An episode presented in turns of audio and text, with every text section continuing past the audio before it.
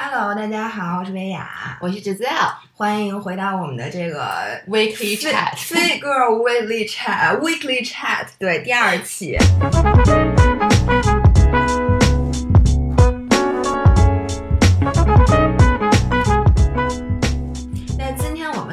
其实是一个关于焦虑的问题。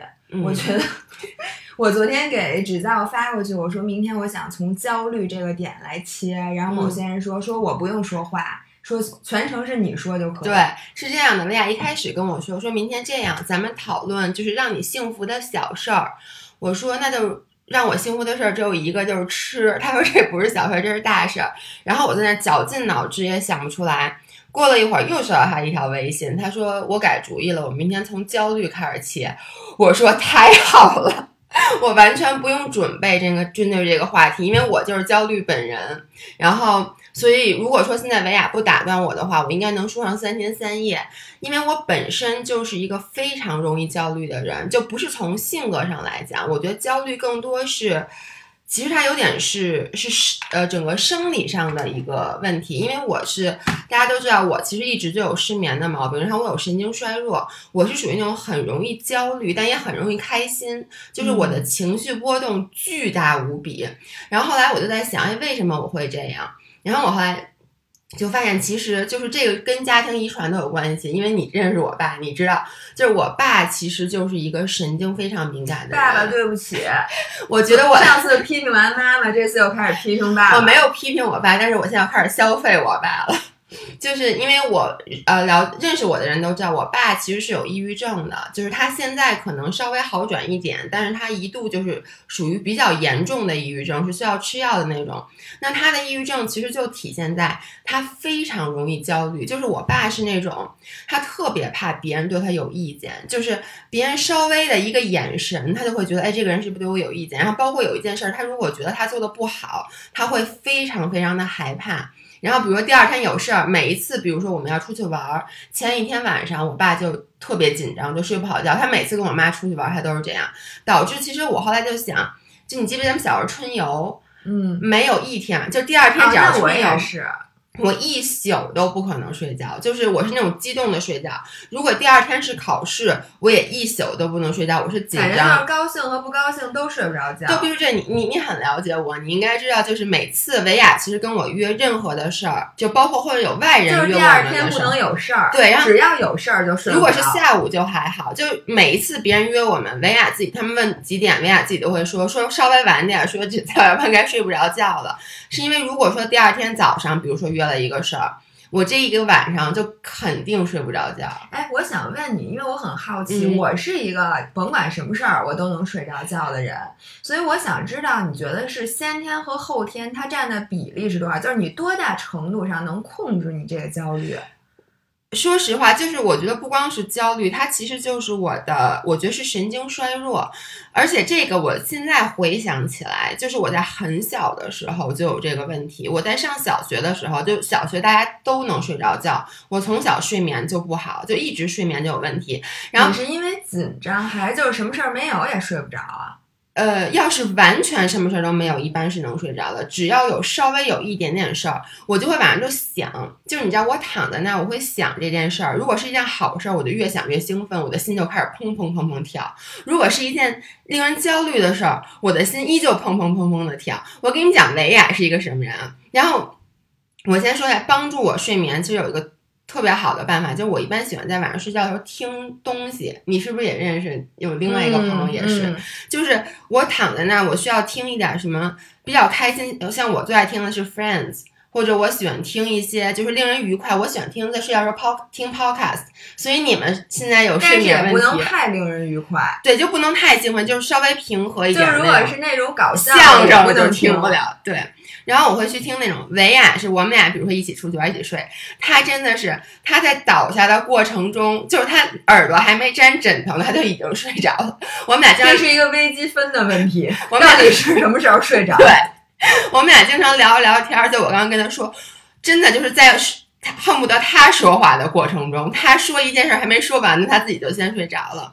所以我就一直都非常羡慕。我想知道，就比如说啊，你小的时候就这样，嗯你现在长这么大了，那你发现你这个情况是好转了，还是越来越厉害？我就想知道你后天对这东西的控制到底有多少？我觉得是变得越来越严重了，因为我觉得你人越大，其实事儿。就越多，我觉得现在是这样，就是我可能失眠的次数比小时候少，就有一些事儿可能我就可以做到不那么敏感，但是我一旦失眠，现在就真的是一宿一宿的睡不着觉。就是我好多人，我其实想跟大家分享一个，就是我比赛的故事，因为好多人后来就问说，哎，大家这那个柔术比赛怎么样？我一直没跟大家说，因为那个简直是我这人生的噩梦。最惨痛的一个经历。先说我有多紧张，就我焦虑的程度到什么样？就比如说我是呃十月份，哎，我当时是五月份比赛，我从比赛之前的两周就已经紧张到恨不得每天晚上都失眠。在比赛前的一周，我已经完全丧失了我的工作能力。这个维亚就可以，因为当时其之前那一周，我除了能去拍摄我自己的视频以外，我不能参加任何会议，然后我不能干任何额外的活，然后别人谁都不能招我，然后维亚那个、啊、我们根本就不敢招你，在群里艾特你，你不回就算了，就对不再找 你。对，就是他那那那个，我根本不敢看群，我不敢干任何的事儿，然后我就总是在想这件事，而且就是我每天晚上去上柔术课的时候。其他的同学都很兴奋，或者说互相的在练习一下，然后我坐在那儿我就紧张。我 literally 在一节柔术课上，那个老师就说我们先来演练一下，就演习一下比赛，然后就叫我上，我就不上，然后他就说直接要上，我在底下喊我不上，然后我的眼泪就开始往下。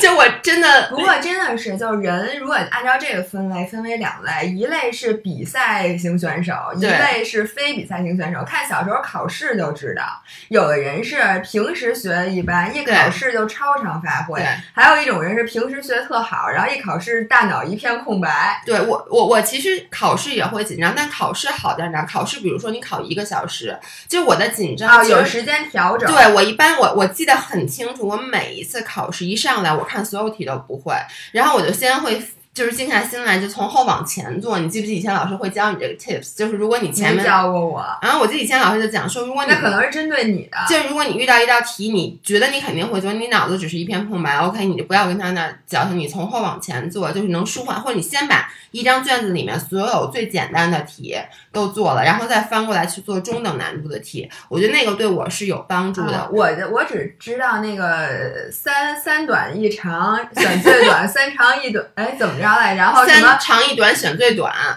然后三短一长选最长，然后都一样长选 C。对。所以，anyway，然后我在比赛那一天，我早上起来，我先说，我前一天晚上真的就一宿没睡，然后比赛那天早上起来我还吐了，因为太紧张，就真的紧张到吐了。然后到现场我就开始拉稀。哎，不过拉稀这个反应，说实话我也有。不止你，就当时现场我发现我好多同学其实都有拉肚子。就是其实紧张的话，最第一反应在生理里面是肠胃。嗯就是你，他说你胃里有 butterfly，确实是这样，真的是就你胃里感觉有蝴蝶真的会往外，真的的就是就对，就是然后感吐觉那我原来那个，因为我是就是做公关的嘛，朝阳公关本人，然后我们每次做大活动的时候，我都会拉稀。然后你吃的东西，其实，在酒店点的那些东西，其实都是什么云吞面啊，什么反正就是海南鸡饭，就肯定不是这些东西导致的。对，就是因为紧就是紧张情绪压力，所以其实。那个很多人他的有长期的那个胃病和肠的毛病，其实都是因为你的压力，他就走了这条线。哎我爸就是就是 literally，我爸的胃永远在疼，因为我爸就属于一直处于一个焦虑状态。嗯、因为我爸他是做公开公司的嘛，就是公司生意不好，他就是紧张的焦虑；公司生意好，他又高兴嘛，他就胃总是不舒服。哎，这里面我想插一句，我觉得这个现象特别典型，就是说，其实人很多的焦虑都是你自找的。对，比如说你去炒股，或者你买一基金，嗯、比如说像我老公，我老公就自从买了基因基什么基因 基金，就没有一天不焦虑，因为基金涨的时候你也焦虑，因为你想哎，我到底卖不 卖呀？你说明天还涨不涨了？然后这基金跌，你更焦虑，心想：哎呦，我可现在不能卖啊！那你不能卖，明天还跌一点。对。然后像我爸那股票就是涨了也不能卖，跌了也不能卖。我妈是一样，那股票在里面都二十多年了。对。然后你说你买它干什么？我觉得这其实就很多人给自己下一套。对，就是你非你说你不买，你能少赚多少钱？我就其实不是特别理解。咱俩都属于特别 risk averse 人，咱俩从来不会去投资什么股票资金，因为。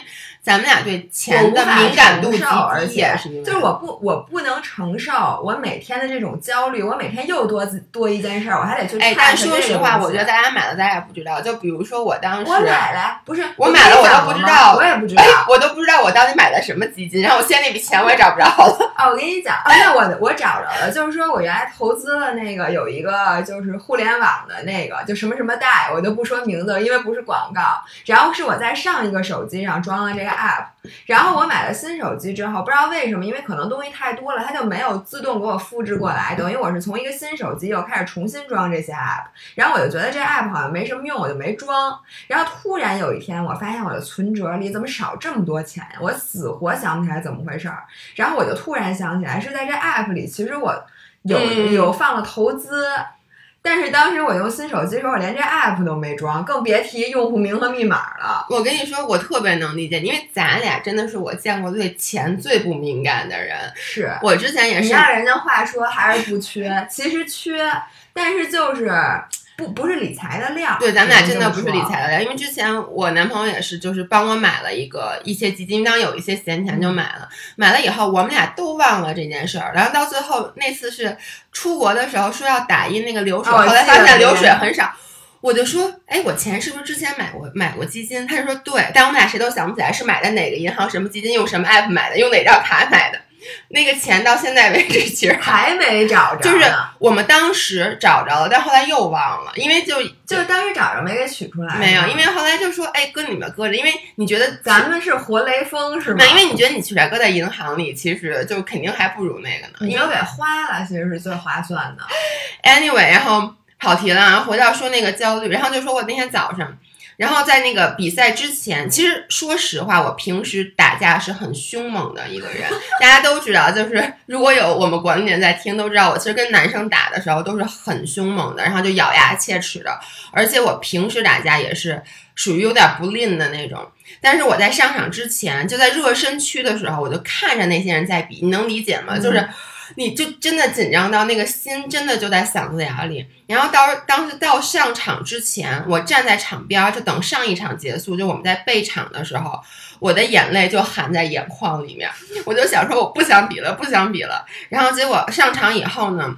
因为我太紧张了，其实因为柔术是那种你要想好几个不同的套路，你要想对方的反应是什么样的。比如我一上来做动作一，那他做动作二，那针对他动作二，我是做二点五还是做三？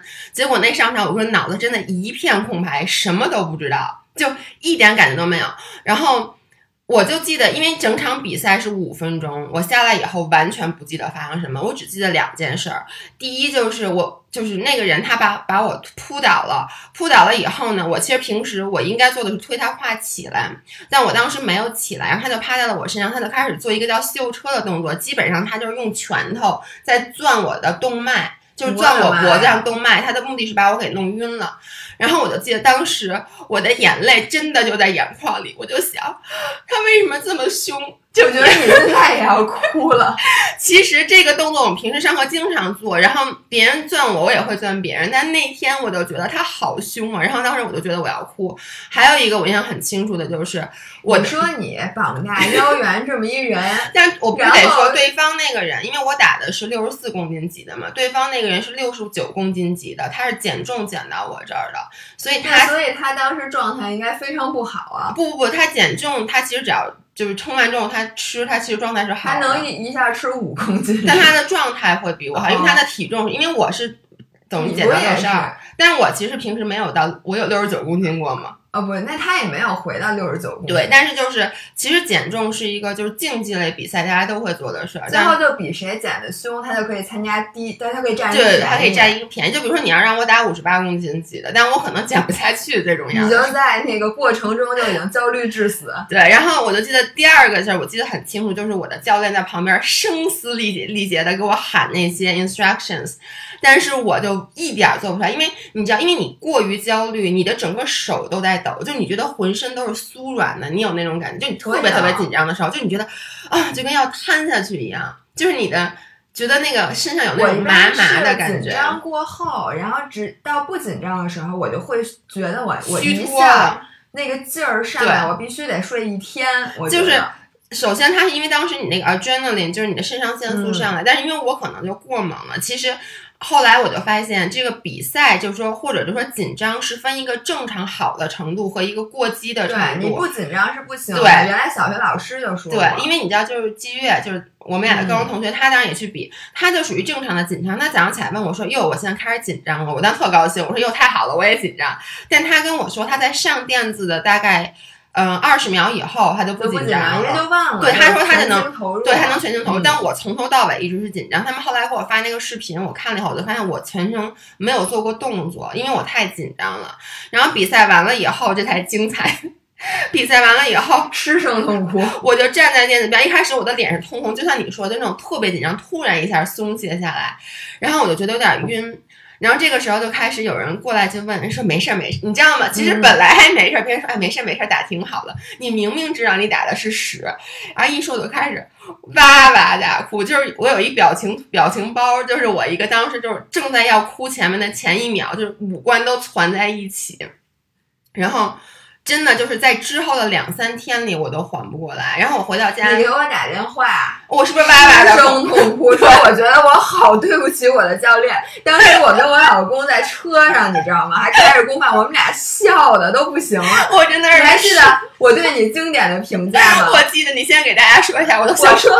你对不起的，何止你现在这个柔术教练啊？请你回想一下，你整个人生的所有老师，你对得起谁？我觉得，对我特别，你说的特别对。但是我当时就是闹不过来，就一个是跟你哭，一个是。我晚上到家，因为我男朋友在家等我。因为先是我其实吃完就比赛完以后，大家一起去吃庆功宴。但是我平时都是最活跃，就恨不得站在桌子上吃的那个。那天晚上我一句话都没说，而且大家对比一下，昨天我们发了我的那个新家 housewarming party，你对比一下那个申申申景兵，你再想想他一句话不说，你们能接受吗？对，然后所有人那天晚上都不敢跟我说话，我记得特别清楚。我回到家一推家门，然后我男朋友看我看见我就说：“哟，我男朋友就说他。”他也说哟没事儿，他一说那个没事儿，我真的是哇的一下就哭。我之后哭了两天，然后我有两个礼拜没有回去上柔术课，然后我就给自己找借口，我说是因为我手腕伤了。其实平时我手腕伤，我还是回去上课。但你能理解，就是你受到重创，然后我觉得那个真的就有点像。就我有点 traumatized，就是创创伤后的那个抑郁症。我觉得这个大家都会有吧。对，就是说你在一个地方过于紧张了，然后又输了，然后你又觉得你对不起这个，对不起那个，然后之后一段时间你不能想起这个地方。对，所以其实是你的一个心理防线。他帮你在这，因为你的伤口还没有对你说特别的对，他不想让你去再把这个伤口暴露开，他想让它长好，所以这是你其实你你的心理把它防御掉了。Oh my god！我从来没有这么想过，你这么一说，我突然发现真的是这样。因为我以前就觉得我特怂，那你这么说，我觉得我突然一下，我觉得这是心理对你的保护啊！我突然一下就觉得没有那么罪恶了，因为当时我其实有点想 push 我自己回去，但我每每其实我每我经常都约了课以后，最后没去。因为我就会一想到那个场景和别人再去打实战的场景，我就因为你看我现在手都抖，然后我就后来就放弃了。啊，你这么说，我觉得真的很有道理。是，其实我们的心理在很多情况下会帮我们看这件事儿。就比如说，你现在想想，你人生中最尴尬或者最痛苦，或者你最不想回忆的那件事儿，你会发现你的细节都记不清楚了。真的是记不清，这就是因为你的心里觉得这是一个脏的东西，因为你无法接受它。就如果这件事你到现在没有接受，那你就会就是下意识的去忘记它，你真的就想不起来哦。就是你知道，好多小孩儿如果在小的时候被性侵过，他们其实是记不起来这件事儿的。他们，但他们会提，因为我记得我之前跟你说，我看过一本书，就是那个叫什么？Many lives, many masters，就是那个人，他其实因为他小时候被他父亲性侵过，所以他跟他父亲的关系一直不好，但他不记得为什么，因为那是他很小很小的时候，嗯，直到后来他等于就是被催眠，他才会想起这件事儿，他才然后他才能说哦，原来我跟我父亲之间发生过这件事儿，所以我在长大以后，我就是有意就下意识的我会远离他，就跟家里人很不亲。对，所以其实我们的心理会帮我们做很多事情，让我们恢复平静、恢复正常什么的。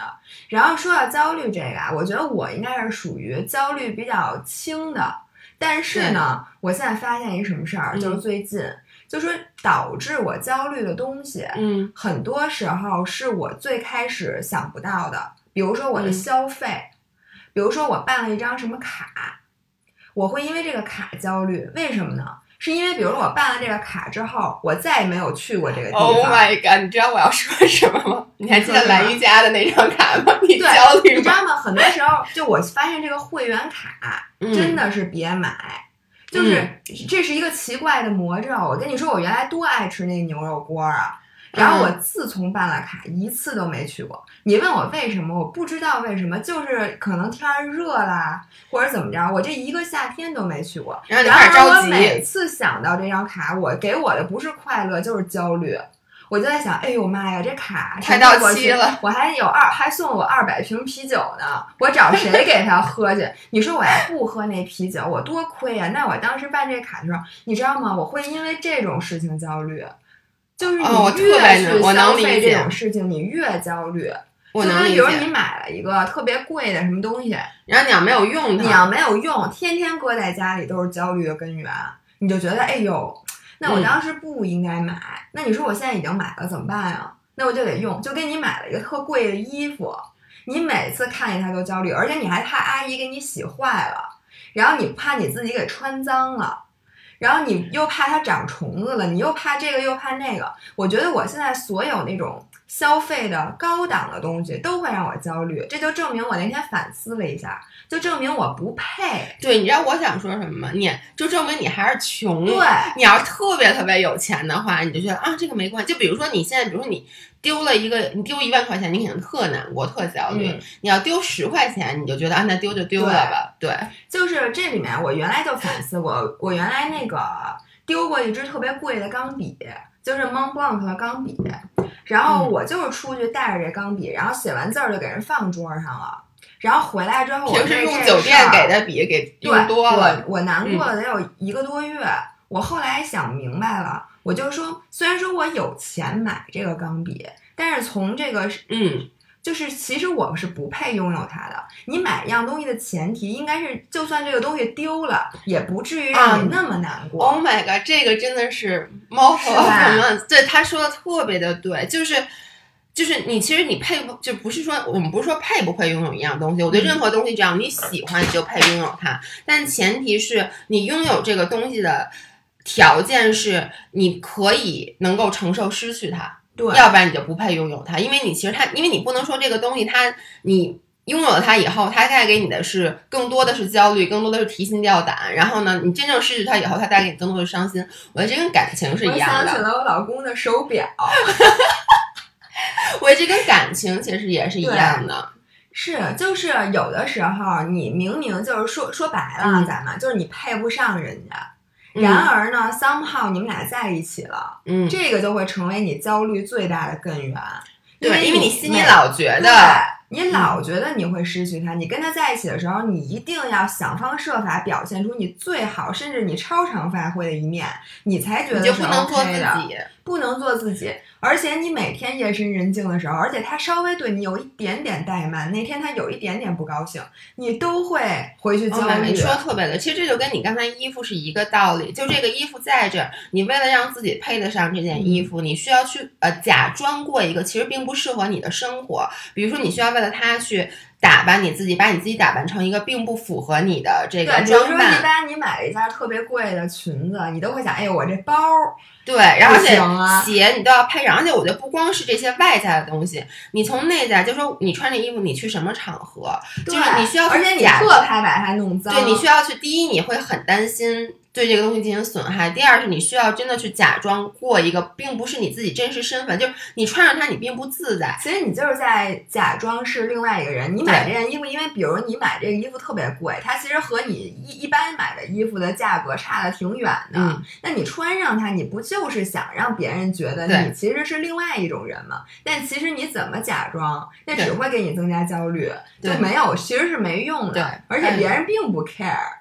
说的真对，因为我觉得就是像你刚才说的那个男朋友，就是因为我周围其实是有朋友，他们找到另外一半，其实我觉得没有谁配不上谁这么一说，就谁配不上谁、是你心里觉得，对，别外人是不能 judge 的，但是我们不可否认的是，外人对你的看法会经常影响到你，对对吧？所以就是说其实你。其实可能对方都没有觉得咱俩不在一个起跑线上，但是你是因为别人都说啊什么你是外地户口，人家又是什么，比如说有什么北京户口有房有车，然后你就会觉得你就会过得小心翼翼，嗯，就是让你就患得患失，然后最后导致这样子一般都长久不了，因为一开始可能在一个起跑线上，但是慢慢的你会把你自己给拉低，或者你会把他捧到一个就是神话一般的位置。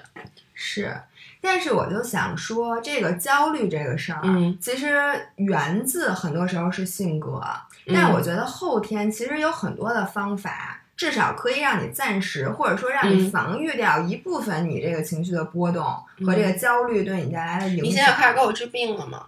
我不是一直给你治病？我我想跟大家说，这这块儿上次没说，就是说我其实那天发给维亚一个，就是我在 ins 上看的一句话，我觉得特别对。那是我们俩做完第一期 podcast 以后，有一个 podcast，就然后有一个那个 ins 上写的是，呃，做就是 it's like doing podcast is like having a therapy，就是你做 podcast 其实就等于是给自己看心理医生，因为做 podcast 你真的会非常掏心挖肺的去说。后来我就跟维亚说，我说。我真的要一直做 podcast，因为我其实是需要看心理医生，但我没钱。我就特别怕，到时候你好了，我们所有人都病了，大家越 我觉得所有大家在听的人都是我的医生。现在，对，大家请你们赶紧发弹幕。嗯那个我昨天其实听了 Steve Steve 说，嗯就是只教之前还和他录过节目，他的那个喜马拉雅账号我是很爱听，因为他讲的都是那个心理学的东西。他是我大学同学，他真的就是一个心理学，就他就是学心理学的。对，嗯然后他那里面说 podcast 说得特别对，他说在 podcast 里我们探究的不是说你就得到了什么样的结论，而是说你得到结论的这个过程。嗯因为在这个过程里，其实大家最重要的是获得那个什么，就是共鸣。嗯，对，大家关心的是你怎么获得了它，所以我们在这里，我们也其实并没有任何的结论，我们只是在敞开心扉、非常坦诚的跟大家做做那个分享。我们也不配去给别人建了，因为咱俩并没有过那么好。而且其实我相信我们的就是咱们的 followers，、嗯其实都是非常有独立思考能力的，要不然其实也不会关注咱们，因为咱们说的很多东西很 boring，、或者说有些东西其实？讲的挺深的，说实话。所以我觉得关注我们的都是很有独立思考能力的人，嗯然后我觉得我们也不需要别人给我们现成的结论，一般别人给我们结论，我们也不相信，你非得自己想一遍，对吧？嗯其实很多时候我们都告诉他别这样，别那样，但其实并没有人听。那你现在要告诉我怎么去治愈这个焦虑？我就是告诉你我是想问你，你最近有没有什么小的点，你觉得能对你有帮助的？我我觉得有一个点是，呃，我我就想跟大家分享，因为刚刚正好说到比赛，然后呢，我后来就想，就因为我那次真的太紧张了，那个可能是我人生有生以来最紧张的一次，因为就像我说的，你其实考试，因为其实我参加过不少考试，咱们俩谁没参加，就都参加过很多的考试，而且我也考过 CFA。就是那种都没有让我很紧张，而且我也经常，咱们俩就经常做 public speaking，我们经常会去给别人讲话，那种我也不紧张。后来想，为什么比赛让我这么紧张？因为做任何的，比如说你去做一个演讲也好，去给别人上课也好，你其实是只要把自己准备好了就行了。就是我知道我这些东西我都记下来了，我把我的思路理清楚了，这就没问题。你上去以后，大家是一个接收，甚至是在接收你的信息。但是比赛是一个对抗性的，就是我准备在再好，我不知道对方会出什么招，而我是在那种极度紧张的情况下，我无法做出应变能力。嗯所以我得出一个结论，就是说，OK，我不适合比赛。嗯我这个其实花了很长时间才让我承认这件事儿，嗯因为我从小到大，坦白讲，咱俩都是没有受过什么挫折的人。就那次我那么受伤，然后所有人都说你为什么？因为你知道，他们后来把那个后来公众号，就是我那个管理公众号写了一篇文章，把所有参加比赛的人都采访了一遍，让大家去讨，就是讨论自己参加比赛的一个心得。然后只有我，他其他人都被分了类，我是唯一一类，我叫做崩溃型。然后大家就说你怎么会这么紧张？而且你平时那么自信。然后我一开始不肯承认，就我不适合比赛，就是我觉得我只是这一次没做好。但后来我反思，我觉得你再让我比十次，再让我比二十次，你再让我比多少场，我的状况并不会变好。于是我就想，那我就 OK，那我第一步先承认我不适合这项运动，这是最难的一步。我觉得嗯你先要承认你是有缺陷，你是有弱点，你是有干什么事儿，就是这件事儿你就不行。嗯然后第二，我就想，那我怎么办？你有两个办法，一个是努力让自己变得更行，嗯但是因为我现在已经三十多岁了，然后呢，我觉得如果让我突破我自己，突破所有的焦虑，去变成一个比赛型人格，现在基本不可能了不了。可能，对对所以我那天就，我后来就下了一个决心，我说我这辈子再也不会参加比赛了。我是想在柔术这条道路上一直走下去的。那基本上很多人都觉得，你如果是想在这条路一直走下去，你要拿蓝带、拿紫带、拿棕带，你其实是要参加比赛的。但我那天就说，我这辈子再也不会参加比赛。所有听的都很吃惊，说啊，钱你一定会在比赛的。但是后来就又有有过几次比赛，我都没有再报名。我就因为我觉得我不想再让我自己经历我经历过的那一切，因为那个对我其实完全没有任何好处，就是嗯没有那种什么凤凰浴火重生的那种好处。我觉得就是那个有点太过了，所以。我就说 OK，我不参加比赛。那他们说，那你怎么进步啊？我说没关系，我可以去不同的馆找其他的人打实战其实只。要不告诉你那是比赛就没事儿。对，就是说你不要让我一开始就告诉我，哎，三天以后你要比赛，然后有一个要计时，然后又有裁判在旁边给你两边说。就是我我的解决方法就是说，OK，我不参加比赛，我去不同的馆找不同的打实战，这样子我依旧可以进步。其实它就跟比赛是一样的。就是你真的是成熟了。因嗯为我觉得让人承认什么自己不适合比赛这件事儿，对所有的人都很难。对，就承认自己不行。然后你现在又能找到，就是说这件事儿，就是比不比赛这件事儿对你到底有多关键，你会做一个评估。对，因为你知道那天我跟他们说，他们说你，因为基本上我说我不比赛以后，所有人都在劝我再去比赛，因为我属于平时就很凶猛，他们就觉得你那次只是一次失误，说你会越比越好，然后他们就会说我们第一次比赛都很紧张，但是我跟他们说，因为我练柔术的目的是因为真的柔术让我快乐，就整个这件事儿从学习到打实战这件事儿让我快乐，但是我最不快乐的就是那一个月，从比赛之前的两个礼拜到比赛结束之后的两个礼拜，然后我一共学习柔术才一年，我其中就有十二分之一是特别不快乐的，就因为比赛这件事儿。那你图什么？就我真的比赛完以后，我就问我自己，你图什么？你图赢？那说实话，你现在想赢很难，因为你的。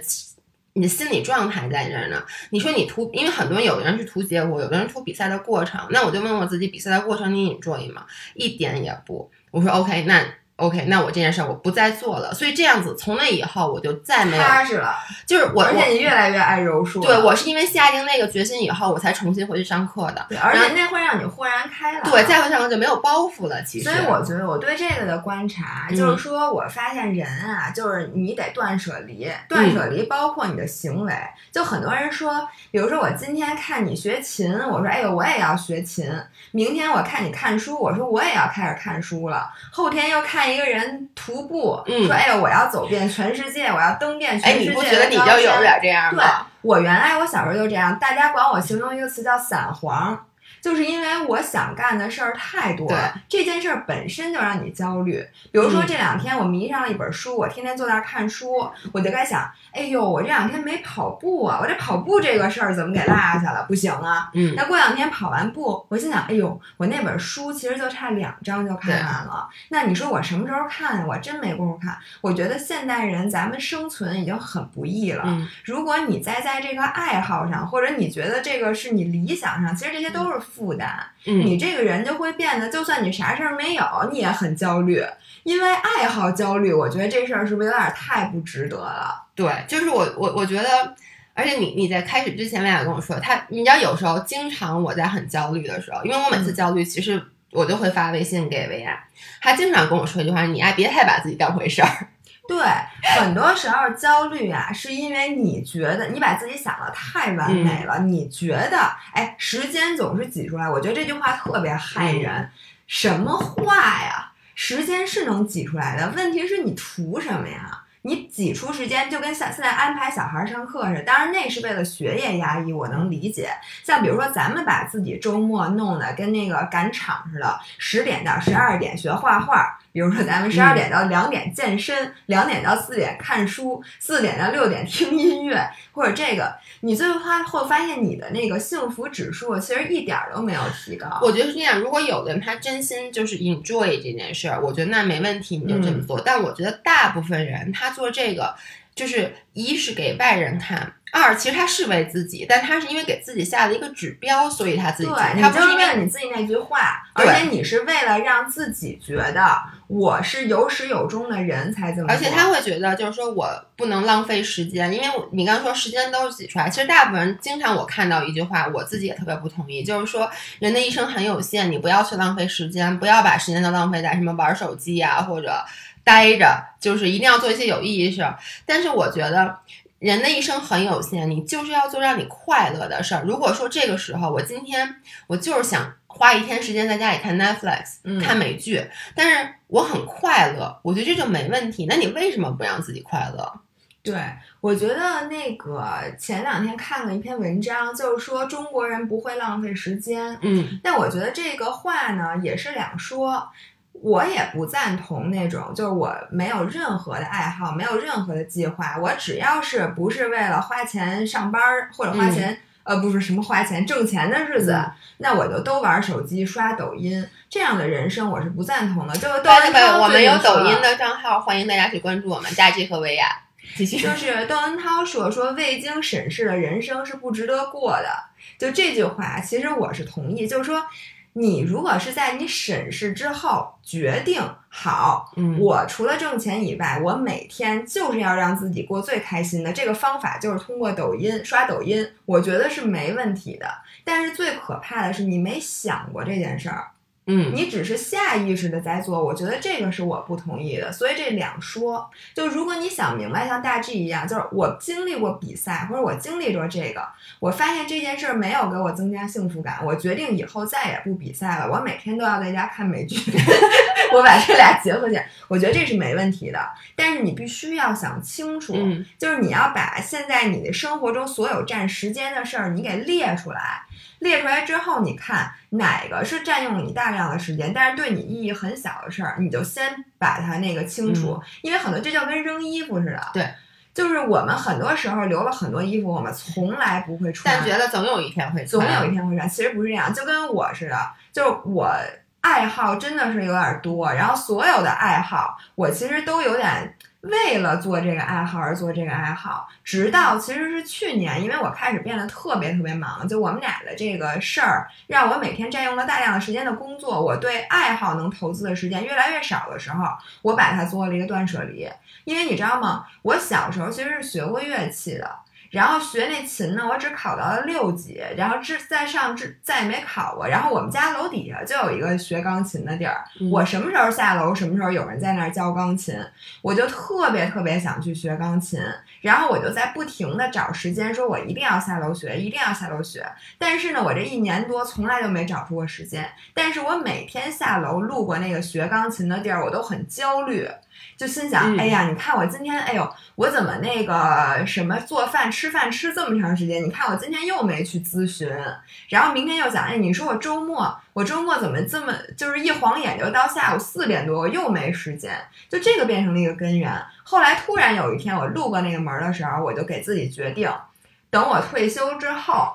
我好好学钢琴，从此之后，钢琴这两个字在六十岁之前我不再想了，因为我肯定这是不现实的。嗯，我虽然说我可以每天说拼死拼活挤出半个小时去学琴，但是我永远不会做的。以我凭凭我对自己的了解，所以呢，当我想明白这件事儿之后，我这个焦虑的来源就没有了。我心想，我不需要强迫自己去干这事儿。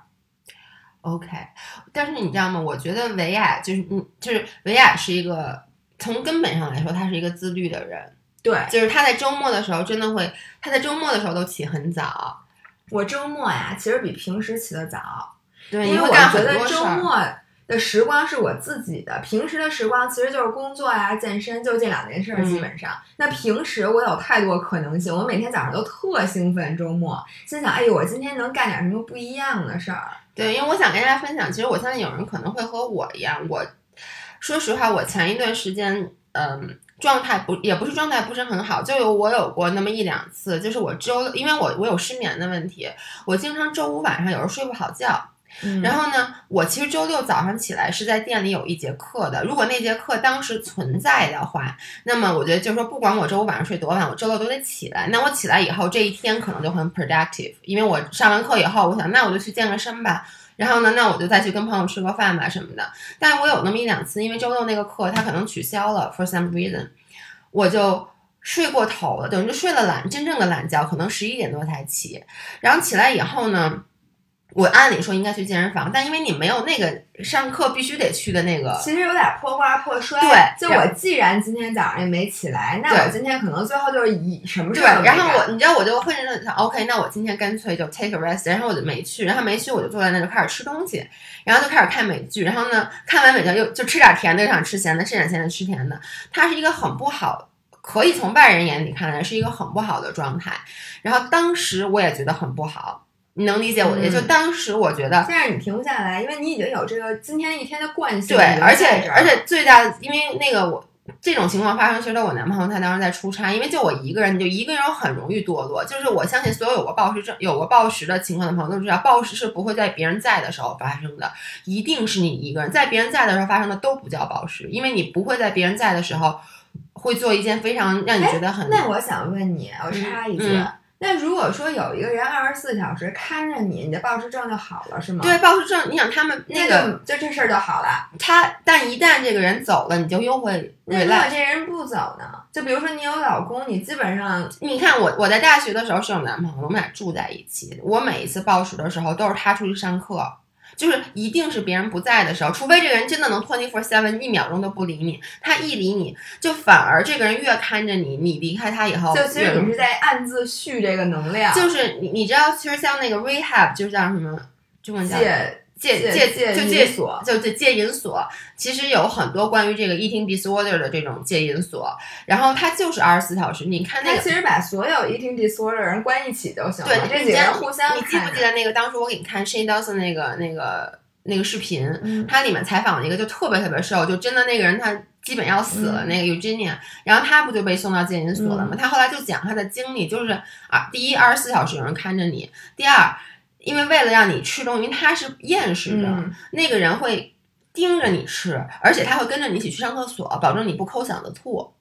就是他是在那里面情况下住了三个月，他现在出来了，我不知道他有没有 relapse。我这两天看的视频，好像他还没有，但你你不知道。所以，哎，我刚才说到哪儿？咱们插到这个来了。哦，说到那个周六的那个情况，就当时我觉得这是一个特别不好的情况。我其实，在那个处境中，我当时很焦虑。我一边焦虑着，一边暴食着，一边焦虑着，一边无所事事着。你能理解理解那种感受吗？我又觉得我现在应该站起身来，get my ass to the gym。我一边又离不开那个沙发，我一边又觉得我现在就应该吃点菜叶子，吃点沙拉。我一边又开始开了一包 Doritos 吃，开了一包薯片。但是后来。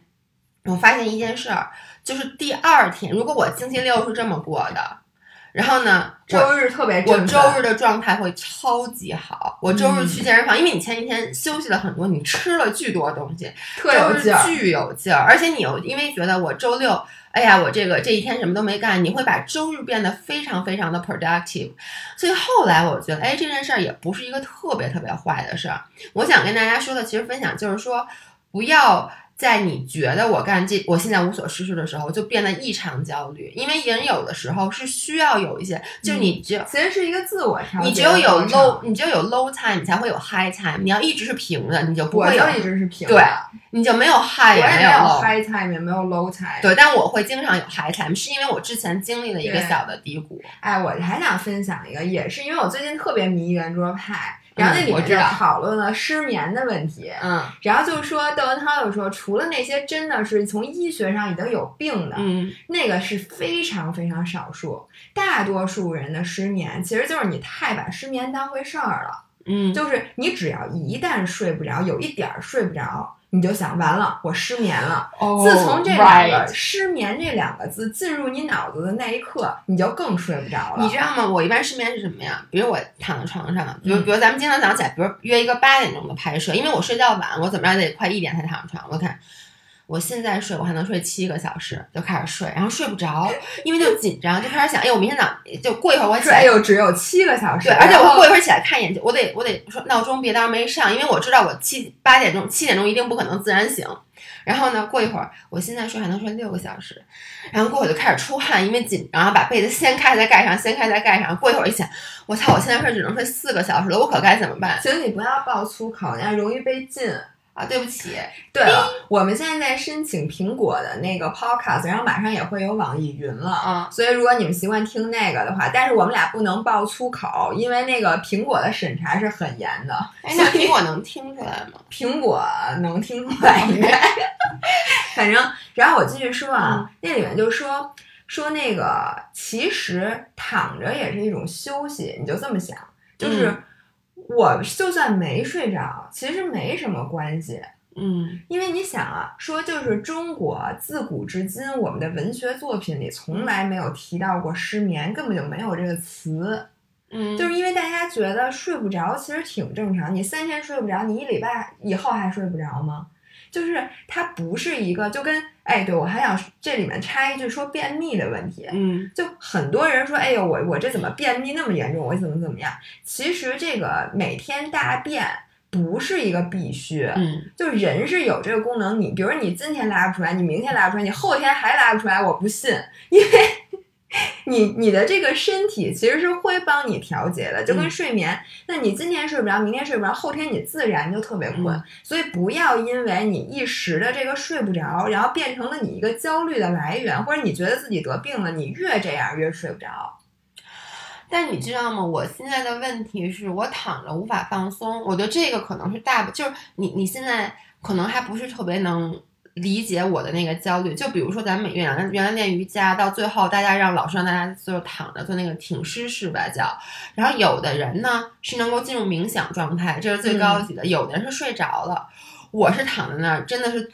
躺如针毡，我在想，我操，现在怎么？哎呦，旁边，而且你知道吗？如果旁边的人睡着了，我开始着急，我操，我也想睡一下，我也想睡一下。。所以你要从心里告诉自己，睡不着我躺着就是休息，这就够了。睡不睡着没关系。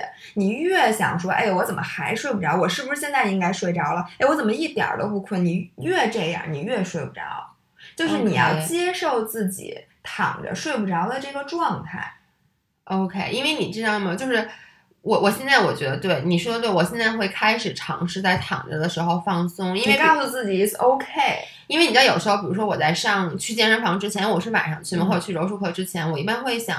呃，就是睡十五分钟，我一般会自己给自己上一个二十分钟的闹钟。为什么？因为我发现只要我能睡着一下下，我一会儿的状态也会超级超级的好。但有的时候呢，我就会紧张，因为什么呢？因为我就会觉得，哎呀，我只能睡二十，因为我会上二十分钟，我希望我能在五分钟之内睡着。但如果过了五分钟我还没睡着，我会想，那我现在还睡不睡？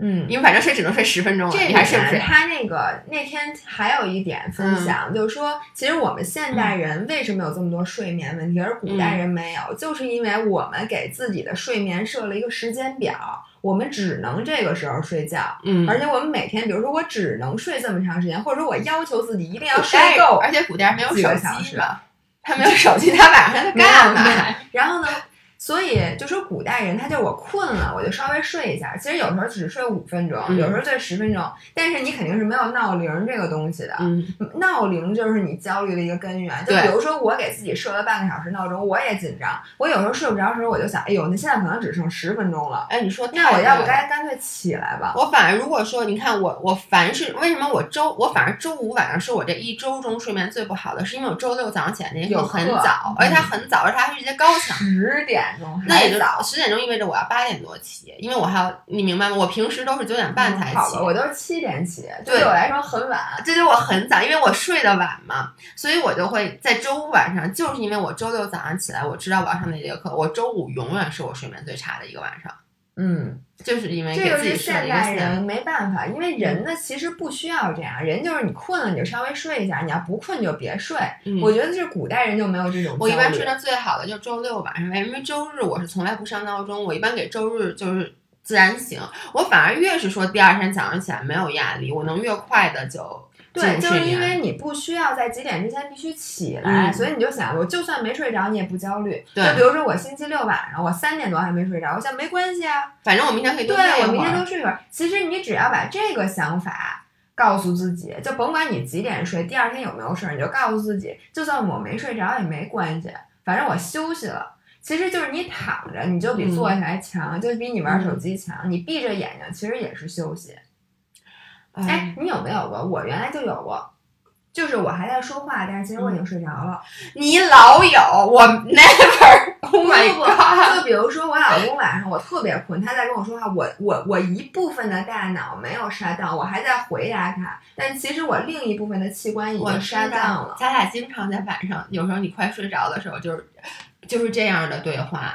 我发现，但你知道我并不行，而且我觉得你还不能进入到我的脑子里面。就是我躺着，真的不是在休息，我躺着，我脑子里是在飞速的旋转，就是我总是在想很多很多的事儿，不，飞速旋转就是休息但。很累，就是我真的觉得很吃，就有时候想的我都浑身出汗，你知道吗？就是我会你你的那个想，其实不是你正常，比如你现在思考问题和你躺着闭着眼睛，你脑子飞速旋转是两个思考，你明白吗？你没有真正的在思考，是你的大脑在试图把你今天所有的事情归纳整理，因为就是等于跟磁盘碎片清理似的，它其实是在做这个事情。我反正我发现，就比如说我晚上睡觉，我有些事儿可以想，有些事儿不能想。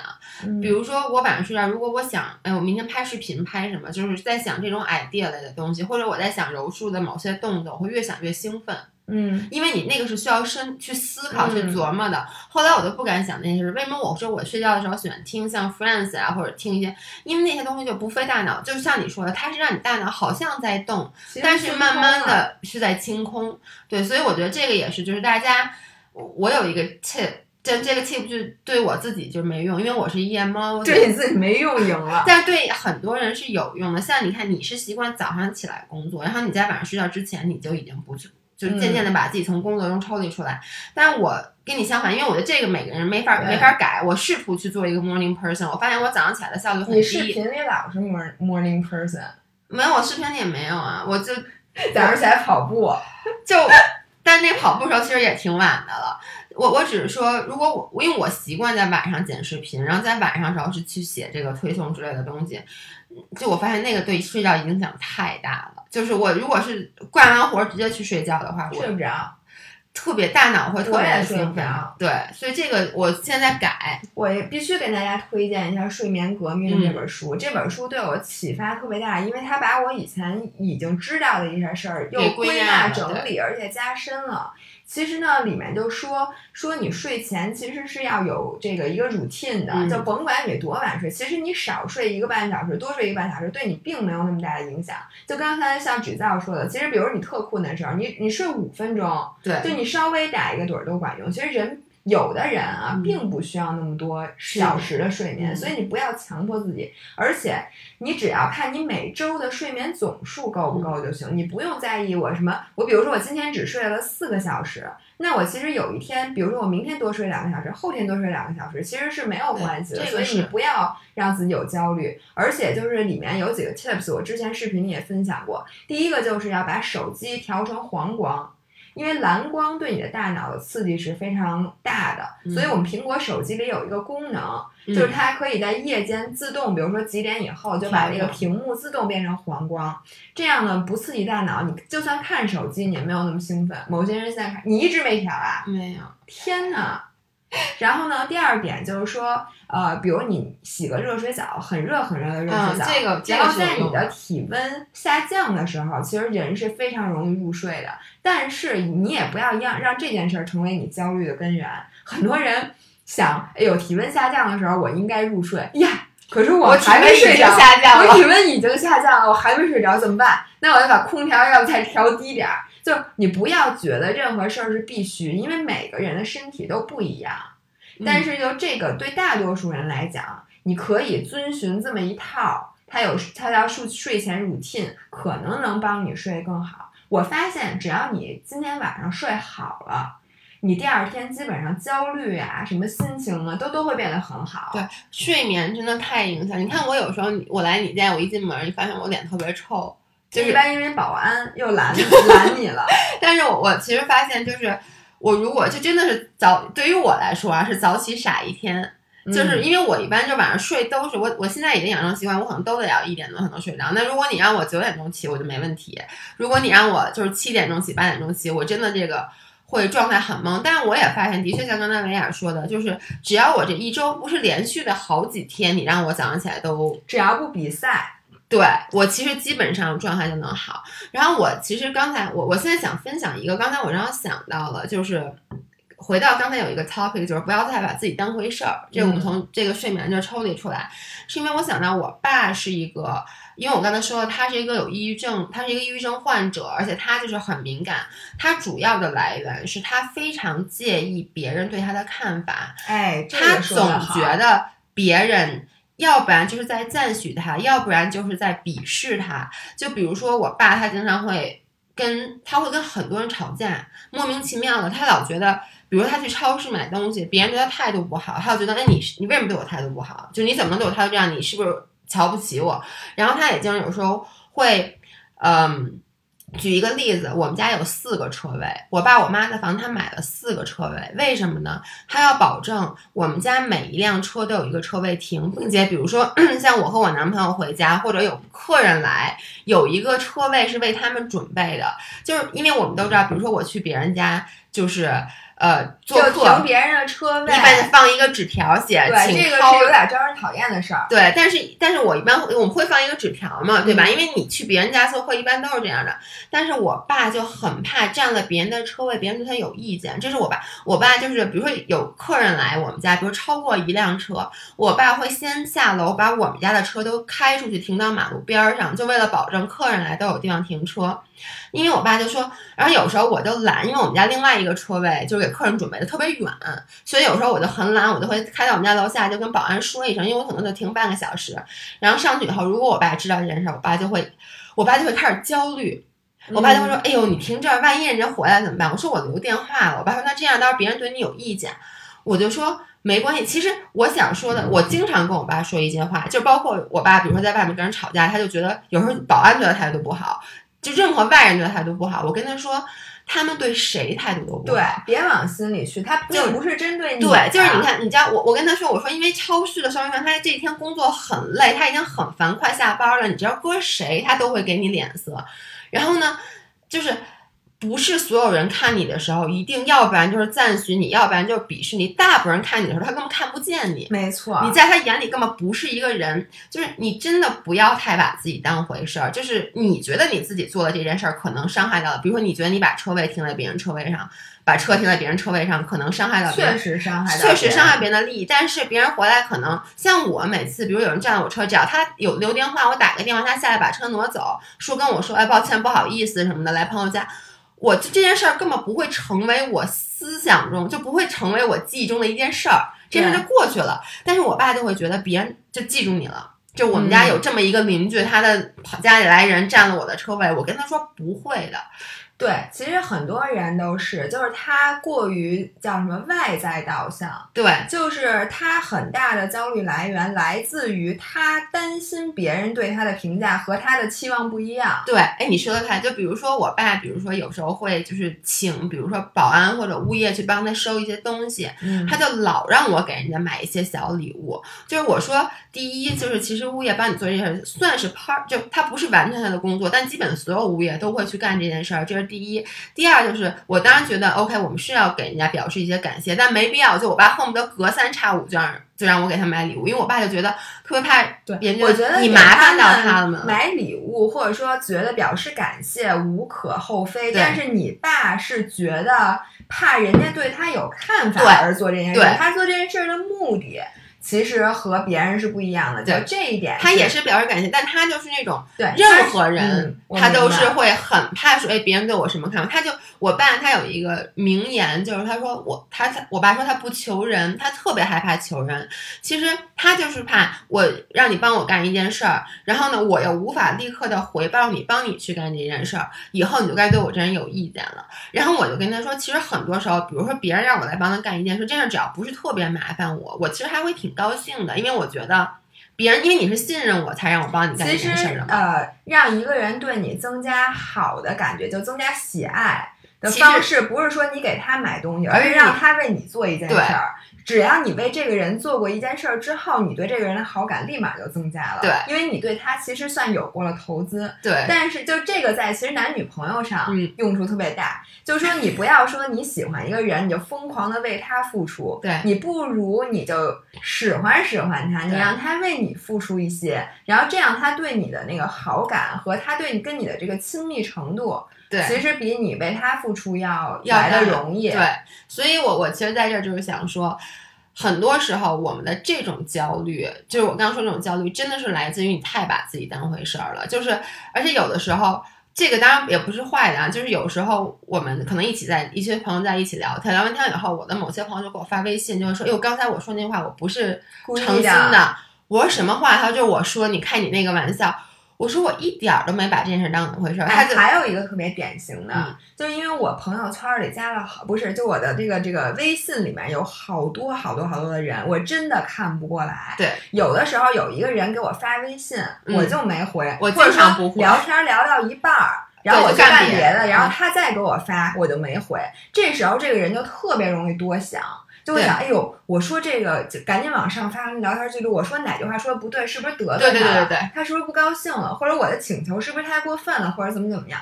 有的时候啊，大家真想多了，所有人都是。嗯，他真的只是没看见。那他为什么第二天也没回呢？因为他忘了。对。就是这个，就是太多时候我们把，比如说这个找一个人，他没回我们，我们特别受伤，就是然后能难过一个月，然后再也不好意思跟那个人说话了。你有没有？有，嗯，我觉得是这样。很多时候，我以前。就我，因为我本身不是那么敏感的一个人，但是我能理解，因为有的时候你会觉得某些人，比如他发一条朋友圈，或者他写一句话，说哟，这是针对我的？嗯，尤其是你们俩之间刚发生过一些，比如咱俩刚如果刚吵完架，你发一朋友圈，我会往自己心里上去怼。我觉得大部分情不可否认，这种情况的确存在。嗯，但大部分情况下，真的就是你太把自己当回事儿了，因为你要知道，每一个人每一个个体，他有太多需要去担心的事儿，除非你是我的至亲。挚友，otherwise 的话，其实对另外一个人没有那么你在他生活中都是过客。但我觉得一般人的焦虑其实往往都是来自于那些不那么重要的人，反而真正跟你最亲的人不会给你带去那么多焦虑。我觉得我因为你非常清楚他对你的看法。我觉得我爸就是，就是其实他不会因为我妈或者我然后而产生焦虑，然后他总是会跟他其实他的情绪的疏散口都在我们身上，就是他会觉得我们是一家。其实我自己有这个。毛病就是我会更容易跟至亲的人反而会发脾气啊，会不会在乎你们看法？因为我觉得反正你怎么样你也离不开我，你离得开我吗？你离不开，但是会去很看重那些跟我没什么关系的人对我的看法。这个你现在要想，他们根本不记得你是谁。对，这就跟你知道吗？我每次走到一个新的健身房，嗯，我都会告诉自己，没人看你。没有，因为你知道吗？其实大家都会看，大家会看，但他并没有真的看，他没有榨汁，他只是看见你了，但他并没有看你。有的时候就是，比如说我们健身房，然后我们天天会剖一些大家课后的合影，嗯，然后很多人呢，就是比如说跟我挺熟的朋友，或者说我们的粉丝，就关注我们很久了，一直没有来过健身房上课，然后你一问他原因是什么？原因是他觉得我们 PO 的照片里的人身材太好了，对，所以我不敢来。我觉得这就是你太把自己当回事儿了。首先，谁看你啊？大家只看自己，好对，我觉得你去过健身房，你知道你看过别人吗？你就算看见了，也没有真的和他这个说的太对了。就是很多时候有人说，为什么就是说有的人发朋友圈只 P 自己？说实话，我也只 P 自己。但咱俩的话，我会 P 咱俩，因为我是这么觉得，就是说，我发我的朋友圈，如果是一张合照的话，谁看别人？就是的，就是他看别人，他也不认识你。你那张是一张很丑很丑的照片。就是比如说我看我朋友，比如说你发一张照片，你旁边有一个人很丑，但我压根 never 认识过这个人，我就说，啊，这人长得这人有点胖。除非我旁边那人是个明星。对，就是说他如果是一个 nobody，你不会觉得，你根本就不会 judge 他。对，而且你知道吗？我去那个新的健身房，我发现就是。大家看我的同时，其实都是在看自己，就是这意思，就是哟，那我在他眼里，他看到我的时候，我是不是很显胖？或者我是不是收腹了？我是不是体态好？其实最后所有人关注的都是他自己。所以你真的，如果你不去一个地方，是因为你觉得那个地方的人身材都很好。那我跟你说，你真的是想太多。对，就是很多时候你的焦虑，比如说像我有时候的焦虑，就是来自于，就像我像说的，维亚现在很瘦，就是。他现在，我据说那次我一发完视频，很多人给你发微信问你怎么瘦下来了。就是首先啊，先跟大家说，他这个瘦下来不是最近做了什么事儿，对，他在过去的一年里面一直在减脂，一直在做 mini cut，所以他瘦下来不是说他咣当一下少吃一个月。我这叫 mini cut，我这叫对 cut，对，这是一个 cut 很长时间的 cut。所以呢，但 anyway，我想说的就是我的焦虑其实就来源于他。你看我干嘛？我看你怎么了？就是因为我我上次其实也也也说过，如果只是我自己，那我可能看我自己，因为我跟我之前比，我一直是没有变化的。但是因为你的变化，就是你瘦了，然后呢，于是给我带来了一些焦虑。这这就是 peer pressure，就是我觉得咱俩是一个对一个形象。说的一句话特别经典：我的焦虑不来自于我体重的变变化，而来自于你体重的变化。对，我觉得这个也是 peer pressure，大家都有。对，然后呢？但是我现在后来就想，后来我就发现，我发完视频以后，大家的确在刷薇娅瘦好了，薇娅瘦很多。但是大家也会说，哎，只知道你身材我也有会说喜欢我这样，因为我觉得每个人呢可能审美不太一样，而且最重要的就是你是在你最舒服的体重下。那我也可以选择，如果我的焦虑过大，我觉得现在我有两个选择，我要不然就是说，OK，那我解决这个焦虑，要不然 OK，我也开始减脂。嗯，就像你一样，那我把我自己瘦成跟你一样，我这个焦虑自然而然就没有了。嗯，要不然我就是要不断的去告诉我自己，it's okay，就 people are different。而且呢，你现在是在经历了你人生的一个 journey，就是在不停的瘦。这个 journey 我早在大学的时候就已经经历经历过了，要比瘦谁还没瘦过呢，对不对？那我现在就是我要能接受这个，我觉得这件事儿让我的焦虑会慢慢的变小。就是会比之前好很多，其实就是你在找到一个出路来防御掉你所有的这些焦虑。对，就其实这个能力特别重要。嗯，甭管是因为什么事儿，每个人都有过不去的坎儿。对，就是你天天就因为这事儿，你怎么想你怎么难受的这件事儿。嗯，但是这时候就看出水平了，有的人就能找到一个方法。就是，其实我觉得像很多宗教，嗯，就是因为你通过宗教去 release 对，去 release 你的焦虑。就比如说，我之前还刻过一个名牌儿，就我之前啊有有几件事儿，我就不说什么事儿了。现在就是我死活想不明白，我一想到这件事儿我就很难过。嗯，然后后来直到我听到了一句话，他说，呃。就 God has a bigger plan，嗯，就是中文呢，其实翻译过来就是说，上帝其实把这个他有一个更大的计划，你只是计划中的一部分，他其实全都给你安排好了，嗯，而且还有一句话解释，就是一切的安排，你就算现在不理解，它其实是最最好的安排，对，你之后会懂。然后我每次想到这句话，我一下就释然了。我心想的是，我现在只是经历这个计划中间的一部分，我现在就是就是这个情况。那之后这个结自然会解开的。我每次想到这儿。OK，我整个人都好了。我觉得你说的特别对，其实未必是宗教，我觉得有信仰是很重要。这是中国人一个最大的问题，就是因为我们是一个没有宗教的国家，但是没有宗教，咱们有宗教，呃，只是说我们不是一个全民信教，对，而且宗教就不不太普及嘛。但是我觉得没有宗教，并不代表你应该没有信仰，这是两码事儿。就是你信仰科学也好，就你有一件事儿是你觉得。或者你信仰自己，就你不能。或者其实你找到，就像我说的，你我我其实也不是说我信上帝，但是只不过我用这个，就甭管那个神力是我可以说是一个泛神论吧，就是呃，我能想到一句话，或者说一个想法或者一个思路，它是一个对能帮助你心里不那么难受。其实这个不非得是是大到那么大，就是非得是一个宗教，或者说一个多大的信仰都不需要。这个信仰可以很小，对对对，你只需要找到这么一个，或者你告诉我自己，我就活在当下，我就活在今天，我就是为了让今天最高兴。对你想到这儿，你基本上就没有什么事儿能阻挡你快乐了，对吧？对，唉。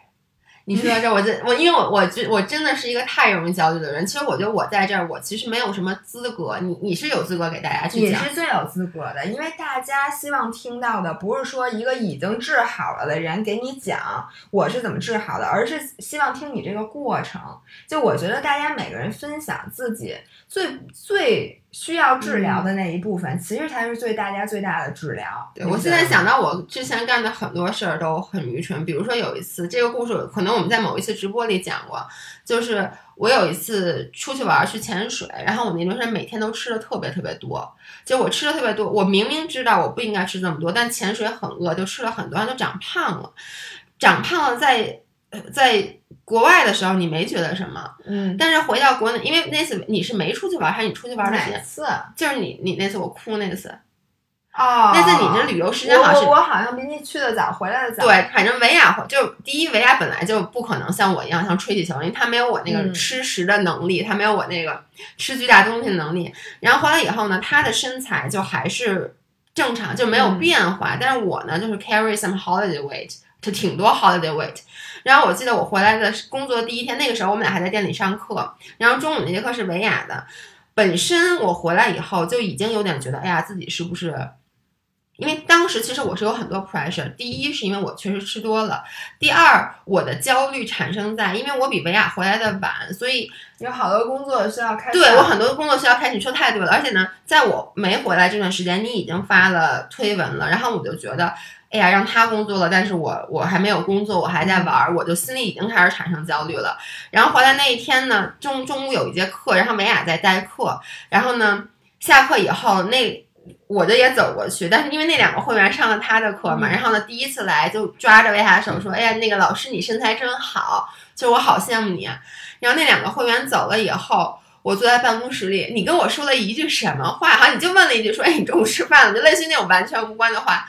我就哇的一下开始哭，吓我一跳。我说这人怎么回事？然后他就说你怎么了？然后我就开始哭，我就说我觉得我给公司丢脸了。我说因为其实这个你发现没有，就是太把自己当回事儿。对我真的就是，人家只要夸了我没夸你，你就觉得人家一定是认为我身材不好，所以没夸我。其实人家根本没没看见我，人家上了上了我的课，人家干嘛要看你呢？就很多时候，哎，我我有这个毛病。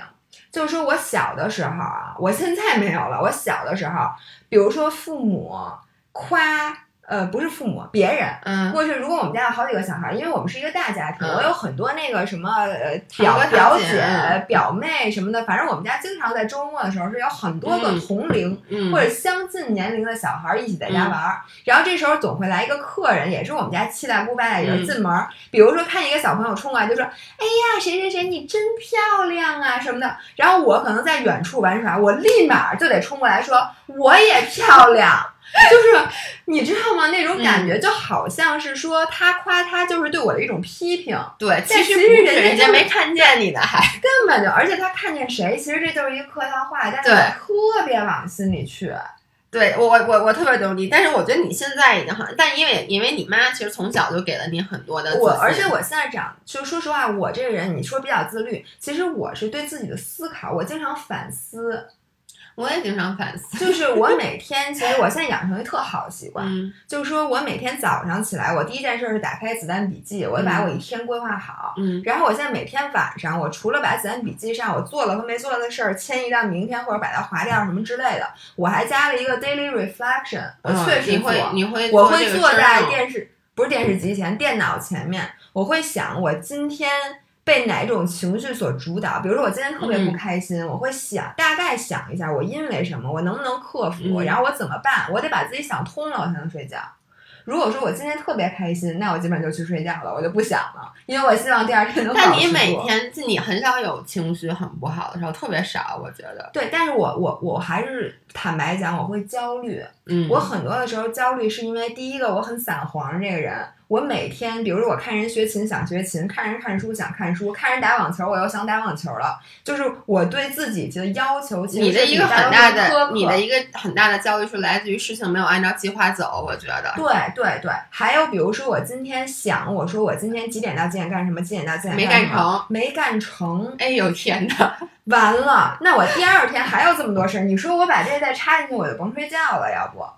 而且我还会想，反正就是我这个这个这个对自己，我觉得我对自己有点过于苛刻，有的时候。我觉得就是，就这个是你需要学会去放松的，就是说你要知道，其实你也是太把自己当回事儿了。就是你为什么觉得你需要把这安排的那么好，是因为你觉得我这件事没没做好或者没做完，那我会影响下一件事，那总有一件事会影响到别人。对，所以你知道现在我学会点什么吗？如果这件事我三天都没做，我给它划了。不干了，这事儿。写书那件事儿，不，书还是得写的。你都答应人家了。其实我跟你说，不要轻易的决定去干一件大事儿。就很多时候我们有一个毛病，你要说问你今天这事儿能不能干，你肯定说不行。人家问你。半个半年以后，这事儿能不能干？没问题。我跟你们说，现在我焦虑最大的来源就是写这个书。对，所以我告诉你们，你们不要再留言。对，但是呢，他们仍然就是，就算他们再也不说，你更焦虑，你知道吗？你别以为这事儿就没有人 没有人知道。这件事儿过不去，这件事儿我知道，但他现在的确是我一个焦虑的来源。其实这个就是源于我们过高的估计了自己。对，就是你其实这样，就是像你说的，你在答应这件事儿的时候，你只考虑的说，OK，以我现在的工作量，我半年之后能不能写这本书，没问题。但是你其实你就想，你的工作量是越来越多的，就是我们大家都知道，我们俩现在又开始做这个，开始做这，又做 B D，又开始做抖音，然后我们的内容不得不说现在越来越好，因为我们花越来越多的精力去做内容，所以呢，你就会发现，哎。我没有那个时间，就是我以为就是说给写书的时间，其实就是你答应的事儿太多了。人家说写不写书，你说 OK，你每每增加一件事的时候，你都想的是没有其他的增项了。对。那过两天又有人说，哎，你们 B 站应该做，哎，对，好做。过两天又说喜马拉雅你们得做，好。其实你答应的每一件小事儿，你都没有考虑到它给全局带来的影响。你真的有，就跟你去超市买东西，每一件东西都二十多块钱，一会儿就三百多，好几百。对，所以就我们俩现在就是这样。所以就是说，甭管是多小的事儿，你真的想好了再答应。而且很多时候真的是我们会恨之前的自己。对，就是说，如果让你现在立马去做一件事儿。比如说跑马拉松这件事儿，让你今天去跑，你肯定说我不跑，对吧？你就痛痛快快拒绝了。跟你说，你一年之后去参加一场马拉松怎么样？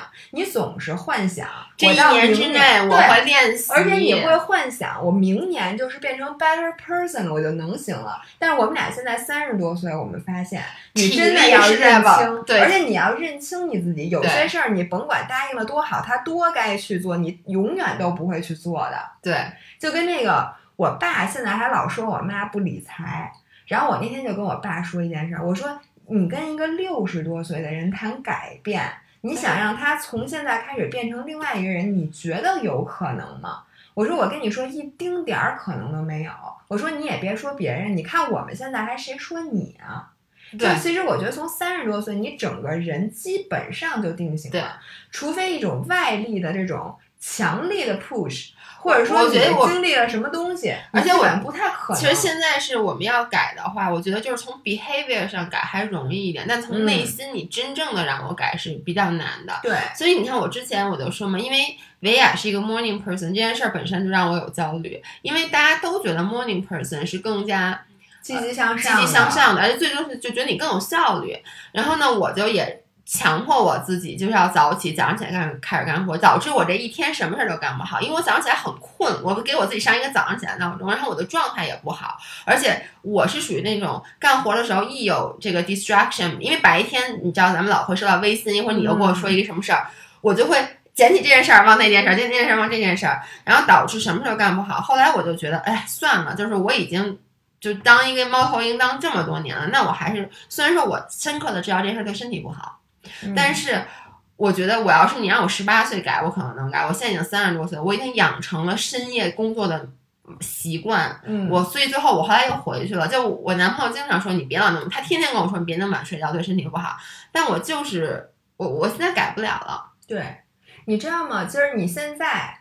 赶紧到美国去，你就变成 morning。对，每一次到欧洲，我每一次回国就是出完国回国就会。对对。然后那天就针对我妈的问题，我妈因为她是一个那个大学教授，然后她一直有一本书，她一直想出，然后一直没出，因为她的书有点出的有点太多了。她跟咱们不一样，她每个暑假都出书，但是有一本她一直想出的书就一直没出。然后那天我爸就又捡起这件事儿，就说你那个书你得出啊。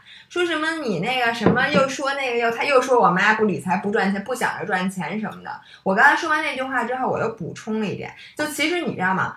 咱们说说咱们这个，我也不是宿命论，就是说你三十多岁，你肯定就不能改变了，你该什么样就什么样了。我们其实是需要想一些办法，因为我们首先要认清自己不可能主动改变，嗯，就是你再跟我讲多少大道理，我都不会改变的，除非我找到一个办法。对，你说的特别对，有一些外力，就如果现在能让我早上起来。起来很舒服，提高我早上的工作效率，我会变成一个 morning person。对，就是你不能老天天讲大道，你说你要早起呀。对。但我就早起不舒服，除非你想到一个办法。所以我跟我妈想到一个办法。嗯。因为我就问采访我妈，我说妈，你现在不出那本书的主要原因是什么？然后她跟我说了一大堆巴拉巴拉，我听下来就是我妈怕麻烦。因为他是要整理以前那些教案，嗯，那些教案分别在各种不同的地方，你需要花大量的时间，而且我妈眼睛又看一会儿老花眼什么的，她看不见，所以她就因为这件事儿一直没干。我说妈，我给你请一秘书，就是我给你请一个你们现在院里的学生，放暑假的时候，让他把基础工作给你干好。如果这样干好，是不是你就愿意出这书了？我妈说那肯定没问题。于是呢，现在我妈就开始找那个实习生帮她做这件事儿。所以我觉得你不要用你自己的这个意念说。这件事跟咱俩跟就 exactly 发生在咱俩身上。你知道我们俩想做喜马拉雅想做多久了？我们俩想做 B 站想做多久了？但是真的没有时间，因为我们每周还要去看别的。而且克服不了，就是你开始其实是最难的，因为我们俩都特别怕麻烦。对，而且我们俩不愿意去尝试新鲜的。但后来我们俩其实就是说，咱们为什么不？不做这件事儿，其实还是因为你其他琐碎的事儿特别多，尤其是比如上传 B 站，就是你开始像你说的，一开始很会很多杂事儿，所以我们俩最后就我们现在不是有一个全球总监嘛，艺术总监，你不要老管人家全球总监，全球总监是我，就是我们的艺术总监燕林，他把一些其他麻烦的事儿捡走了，而并且他帮我们去上传了一开始 B 站的前几个视频，他摸清了这个门路，一旦这件事儿滚起来了以后。我们俩也腾出空来就做出来。其实这个就是刚才维雅说，就是说之前我们俩因为这事特焦虑，因为每一次开会，就是我其实都还好，因为我不做子弹笔记，维雅都会上传 B 站这件事儿，在你子弹笔记上写了以后迁移，写了以后迁移。这几个字儿我都写了不知道多少遍，迁移了好几个月。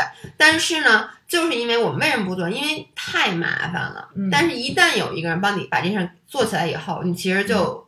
其实就是所有人都要分析一下，比如说大家都说自己有拖延症，对，或者说你自己行动力差，其实不是因为你行动力差，是有一件。你人性里面最不愿意干的事儿，没有人替你干，对，或者说这件事儿到现在没有解决方案，我们俩就是怕麻烦，对，我们俩特别喜欢做这种有创造力的工作，比如说现在聊天儿，我们 俩就很爱干，而且拍视频啊什么的，对喜欢。但是呢，有一些特别麻烦的，比如说需要什么注册呀，需要上传东西，填写这个，填写那个，我们俩会因为这件事儿而忽略一整片森林。我们明知道这件事儿该干，就是不干。所以你只要找到这个点，我相信只要你具体到这个事情，你总会有解决的办法。对，要不你就是雇人，对对吧？你要不就是还什么呀？要不然是反正就是，anyways，反正就是你总会针对你具体的这一件事儿找到一个解决方法的。嗯，所以就是说，咱们的问题不是有拖延症，而是还是因为没找到那个点。而且有时候你不是。没找到，你是心里就抗拒去面对这个问题，因为有两种方式，一个是把它解决，一个是把它预防掉。很多人就是从心里把它预防掉了，就说啊，我不去想了。但其实你还会想起来。我我我其实最后我们时间差不多，我最后想分享一件事儿，我正好刚刚想起来，就是他 exactly 维亚刚刚说的，就是我一直跟很多人都问我说，你这夏天为什么不去划水？无数人天天问我。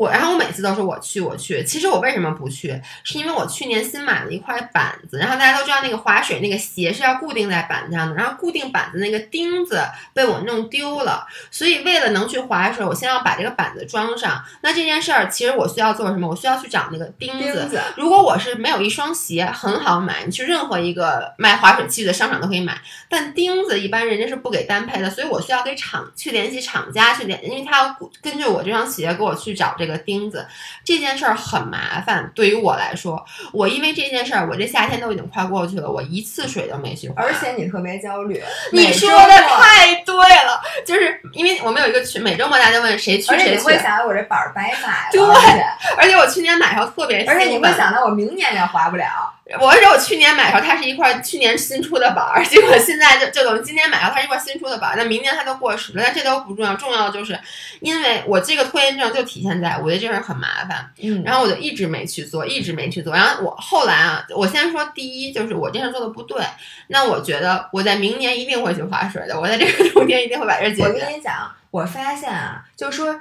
这种事儿其实很多，所有人心里都藏着一件，对你一直没干，你每天想，你知道我给自己找的借口是什么？我是说，哎呀，反正我说我太忙了，我说我这周末我还得又得上柔术，又得什么那个健身。但其实我想，去年难道不是吗？去年一样，那去年我每周都心里的帮你防御掉，这也是一种解决方法。当然了，您得把那群也删了，要不然你还是防御不了。我已经从那群里出来了，我现在也不在那个群里了。我想跟你说的是，就是我发现，你一旦今天，比如你心情特好了一下，你把这个事儿解决，哪怕你没解决，你就问了，你打了一个电话问了，然后你这一个月心情都特好。对，你什么时候想到这件事，什么时候打心眼里高兴？因为我跟你说是这样，然后有一天我和那个我男朋友去蓝港，就经过了那家卖水具的店，我就进去问了他有没有卖，他说没有，他说但是你可以在淘宝上你搜这个应该是能找到。我回来一直没有搜，但是我就知道我其实想做这件事，随时就可以做。但是你一旦今天，比如说你今天你就把它搜了，就算。人家告诉你还没有，但是你今天就不焦虑了。而且我我其实现在我已经没有之前焦虑是为什么？第一就像你说的，我从那个，而且我从那个群里面我出来了，我看不到大家每周都去划水，这是第一。第二，就像我承认我以后再也不比赛了一样，我今年我已经接受了。OK，今年这个夏天，Summer of 2019，我不划水了。我一旦接受了，我今年根本不想着去划水了，这件事就不会让我焦虑了。要不然我每周看那个板子，我都在想，哎呦，我又没去，我明年一定会去。对，这就跟你知道吗？因为咱们每天都会收到各种各样的邀请，有各种各样的人，他们都会说，哎，走，骑车去啊。你说行，结果那个人当真了，老给你发。你知道，我们这里边你有这个毛病，对，你特别爱答应别人。这件事我发现了，就是。别人一跟你说一个什么，你说好没问题，对，但是你这就跟没有写书一样，你知道吗？但是我特别怕，我最后发现现在这些就是这些东西，他都会找回来的。然后呢，我就特别焦虑，因为我觉得我真的是没有时间。我一想，你们情商怎么那么低，就不能给我一台阶下吗？我发现有的人他就是不给你台阶儿，所以现在我什么都不答应。就你不能瞎答应，就包括甚至你知道，你你真的是一个很容易 say yes 的人。就包括有时候，比如吃饭，你记我要拿出来说，但我这其实不是一次，我就说你其实经常说，哎，咱们比如这周去吃饭，但是呢，你其实当时觉得你能去吃，但你后来就发现其实你安排了好多事儿，然后呢你就忘了。我希望大家都忘了。你知道吗？然后就有一个人说说，哎，咱们什么时候吃饭呀？我跟你说，他跟我心里咯噔。我有一次跟他特别生气，就他提前跟我们说周末来我家吃饭，他真的是说的周日晚上来我们家吃饭。于是我和我男朋友就一天都没吃饭，真的 literally 溜溜了一天没吃饭，然后还去了健身房，然后在健身房练的饿的不行了。然后那个我男朋友跟我说，你赶紧给张伟发那个打个电话，问问他他们做了什么。我就给维亚发微信，我说今晚上吃什么？他说啊什么？说我和我老公在外边呢，那可能是张翰唯一一次跟你有点不高兴，因为他特别的饿了一天。